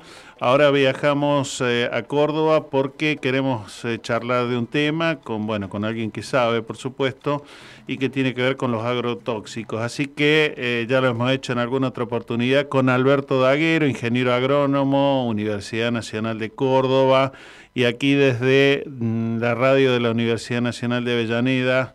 Te habla Néstor Mancini. ¿Cómo estás, Alberto?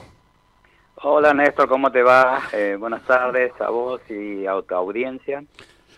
Y bueno, hay, hay muchos temas alrededor de la cuestión, bueno, de, de tantos temas que hay para charlar hoy por hoy en nuestras sociedades, pero uno que por estos días eh, no está saliendo tanto en los grandes medios como sí en algunos eh, sitios que son, entendemos, muy confiables.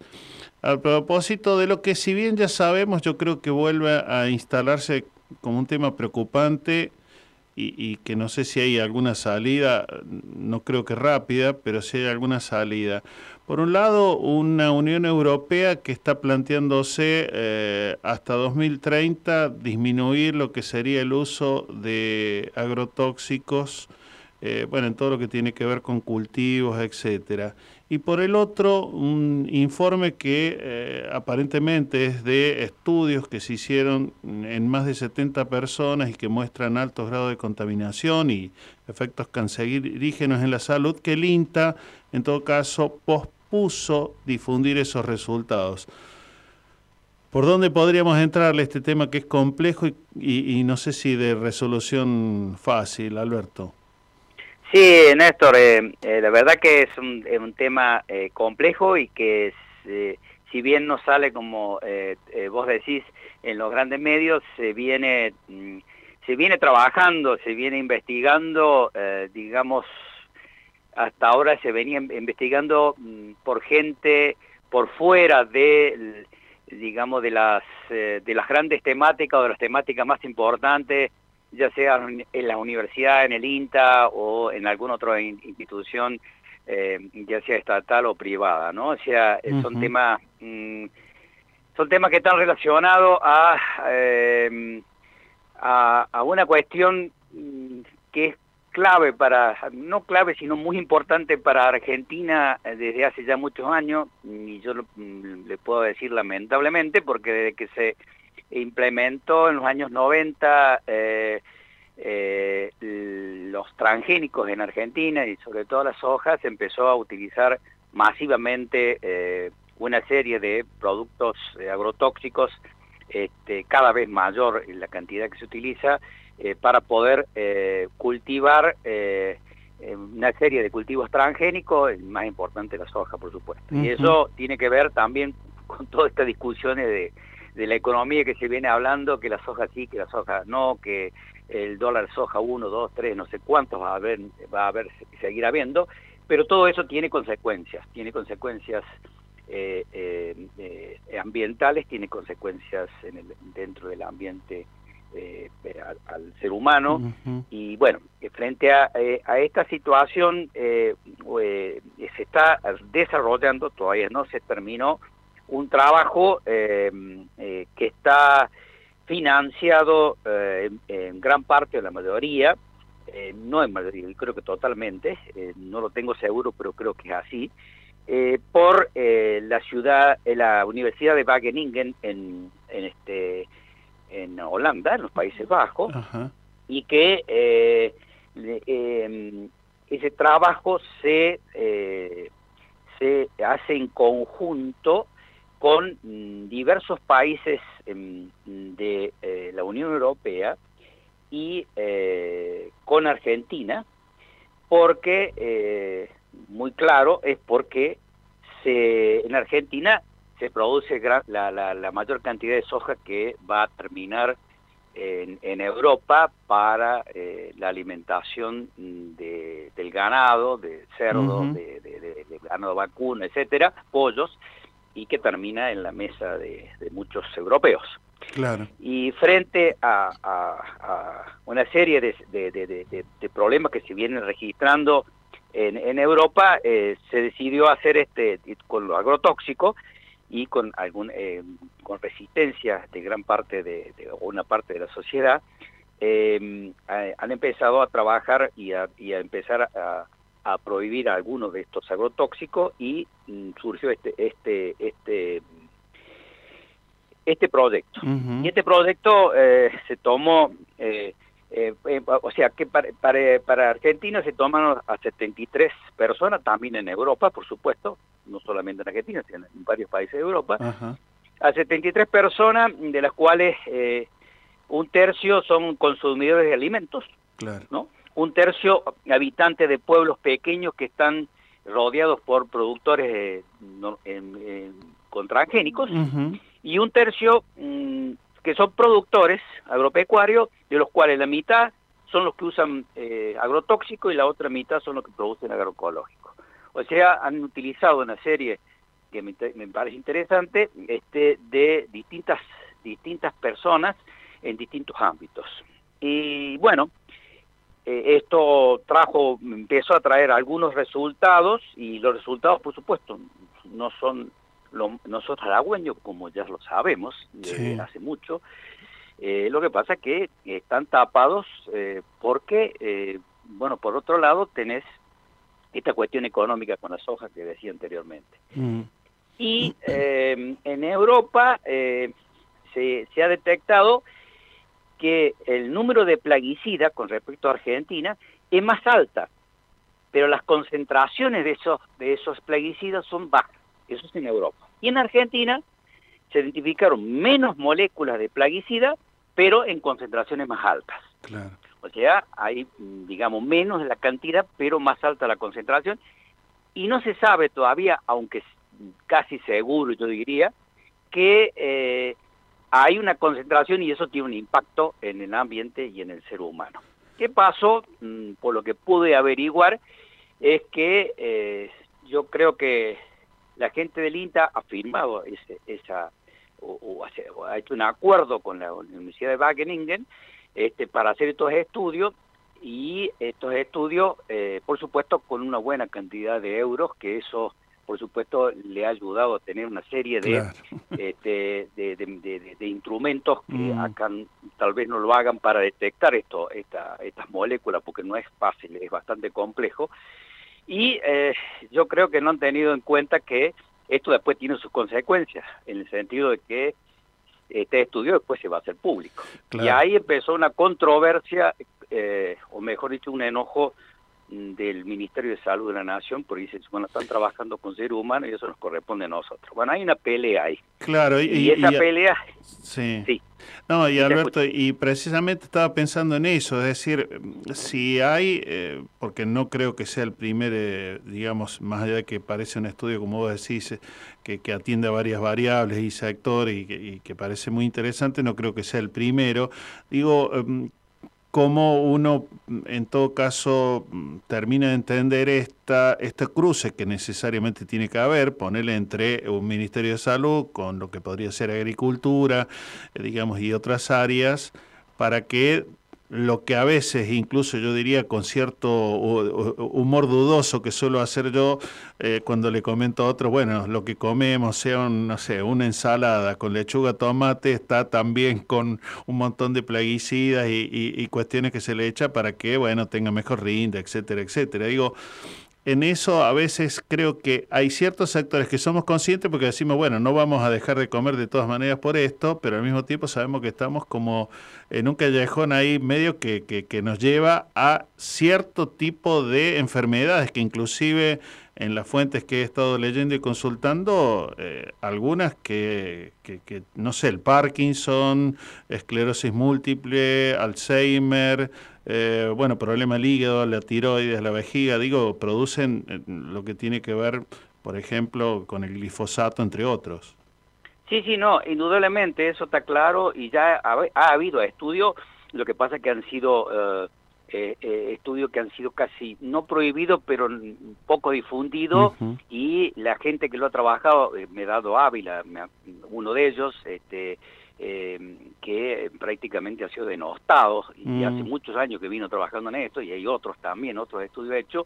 Lo que pasa que este es oficial, este tiene un rango internacional, Claro. este, por eso va a tener un impacto, y me alegro que lo tenga, para que eh, se ponga eh, sobre, la, sobre el tapete y haya una discusión pública de esto. Yo creo que en la medida que nosotros sigamos utilizando esta masividad de, agro, de, de agrotóxico, y bueno, no, no solamente nos vamos a ir enfermando, porque, eh, el, digamos, el ambiente, uno dice, sí, esto impacta en el ambiente, y el ambiente somos todos, en el ambiente vivimos Claro. nosotros, en el ambiente viven los peces que comemos, los animales que comemos, o sea, la- las plantas que comemos, etcétera, o sea, de ahí. Entonces, eh, eh, cuando uno se da cuenta de que eh, eh, el total que se presentó en los eh, se presentó de 6 a 13 plaguicidas en orina, por ejemplo, de, Claro. de los 73 personas, de 12 a 10 pa- plaguicidas en sangre y de 0 a 18 plaguicidas en materia fecal.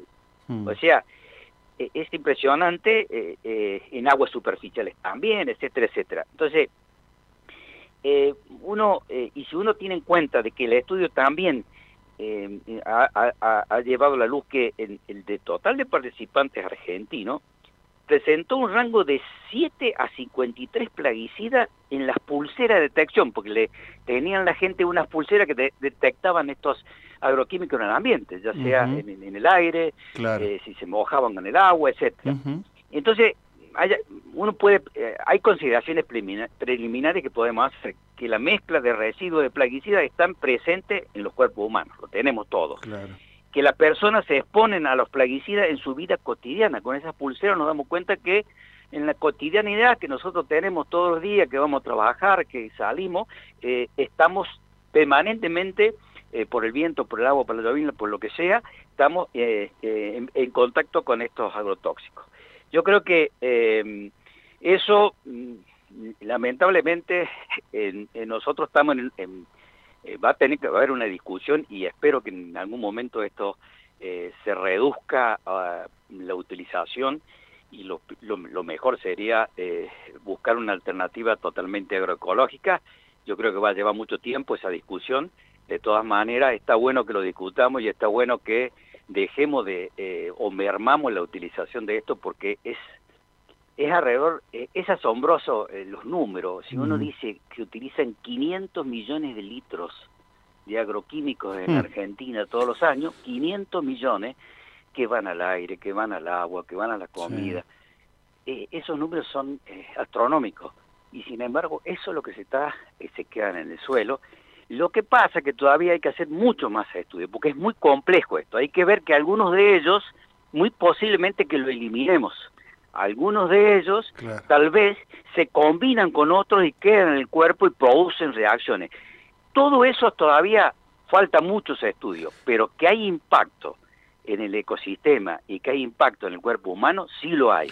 Lo que pasa es que tendríamos que ponerle mucho más énfasis en mayor eh, mayor presupuesto para seguir investigando esto y ver decir, bueno, hasta dónde llega ese impacto y esa en el cuerpo humano Sí. de cada una de esas moléculas. Mm, y- ¿no? O sea, eh, simplemente no quiero hacerlo complejo, pero eh, es, es- es claro que hay un impacto y es claro que esto lo tenemos que discutir y es claro que nos tenemos que dar cuenta que eh, si vamos a ir produciendo soja transgénica, eh, maíz o lo que sea, este, para pagar al Fondo Monetario Internacional y bueno, nos exponemos cada vez más a esto. Sí. O sea, estas son las cosas que tenemos que discutir también, ¿no? También. Y, y una última, y agradeciéndote, Alberto, eh, pienso ya que el año pasado, pero por otro motivo, que fueron, bueno, toda la cantidad de incendios que se producen y produjeron en, en- en varias provincias del país, se aprobó una ley, la ley vinculada a la cuestión ambiental, eh, para que, sobre todo en las escuelas, se empiece a, poner un poco el acento también en, en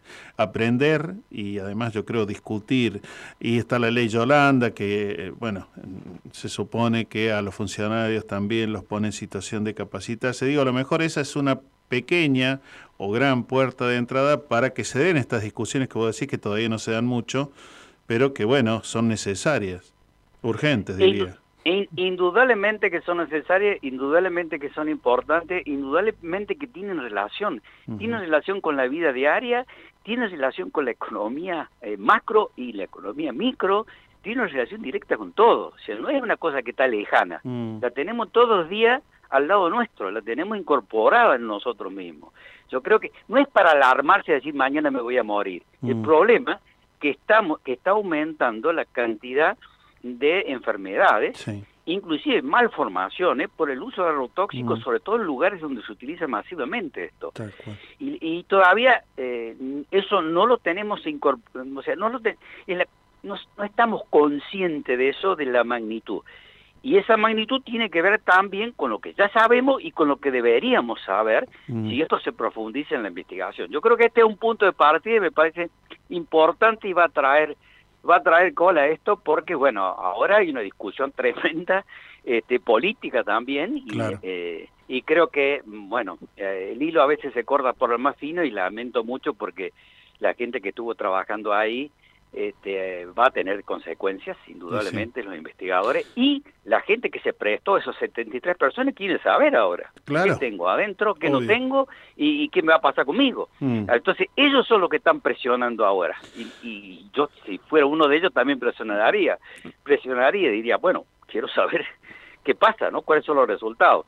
Así que bueno, me parece Bueno. interesante, me parece importante que lo que lo tomes y que lo bueno, que lo trabajemos, que lo divulguemos, que lo discutamos, ¿no?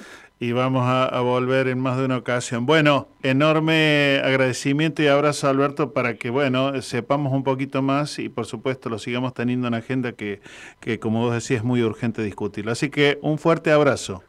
Un gusto, hasta luego, buenas tardes. Chao, chao.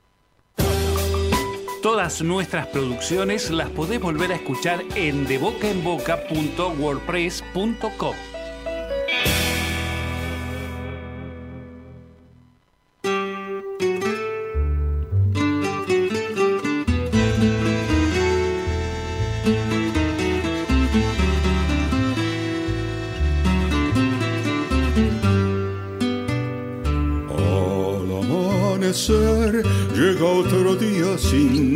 y sin comer para el que sabe trabajar de sol a sol, pero no sabe que su tierra pertenece a un extranjero que no vive en su país, que no trabaja y que no cree en el futuro de los hijos de la tierra abandonada que necesitan trabajar para vivir.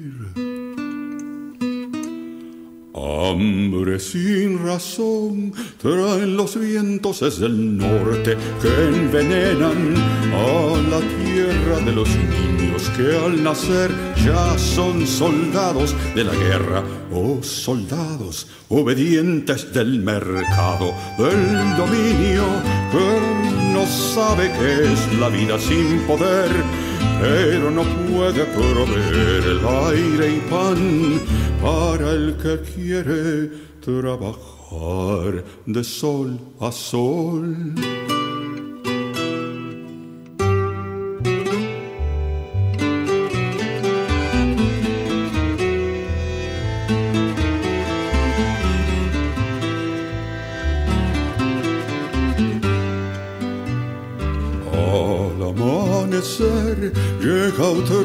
Sin trabajo y sin comer para el que sabe trabajar de sol a sol, pero no sabe que su tierra pertenece a un extranjero que no vive en su país, que no trabaja y que no cree en el futuro de los hijos de la tierra abandonada que necesitan trabajar para vivir.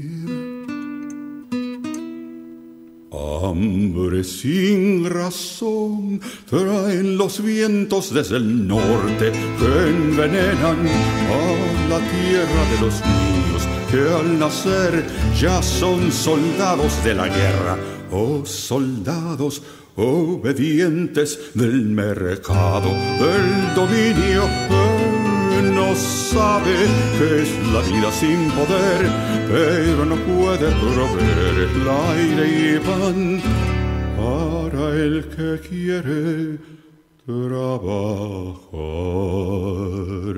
de sol a sol.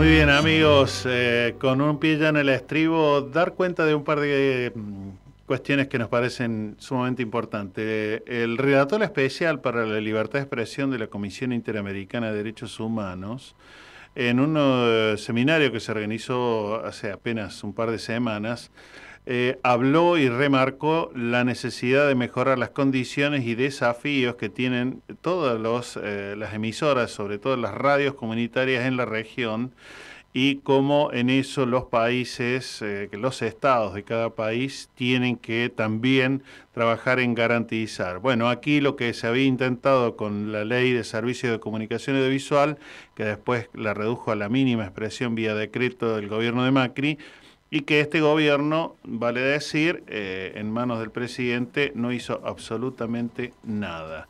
Eh, por lo menos para lo que es mm, radios comunitarias o medios comunitarios.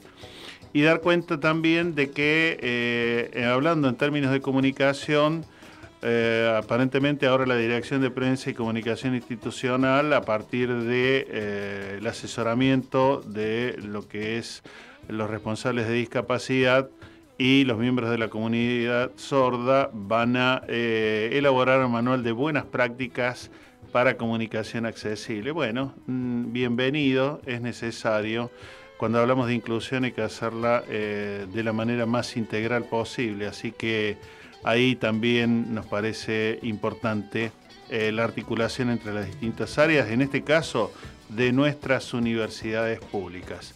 Bueno, de la mano de Marcos Bralo, de la mano de, eh, ya verán, la eh, fabulosa artística que ha preparado eh, la jefatura de diseño en medios de esta universidad y verán nuestra bonita cara. Así que esperamos no asustar mucho. La semana que viene nos tomamos respiro y volvemos en la primera de agosto nuevamente con De Boca en Boca. Chau.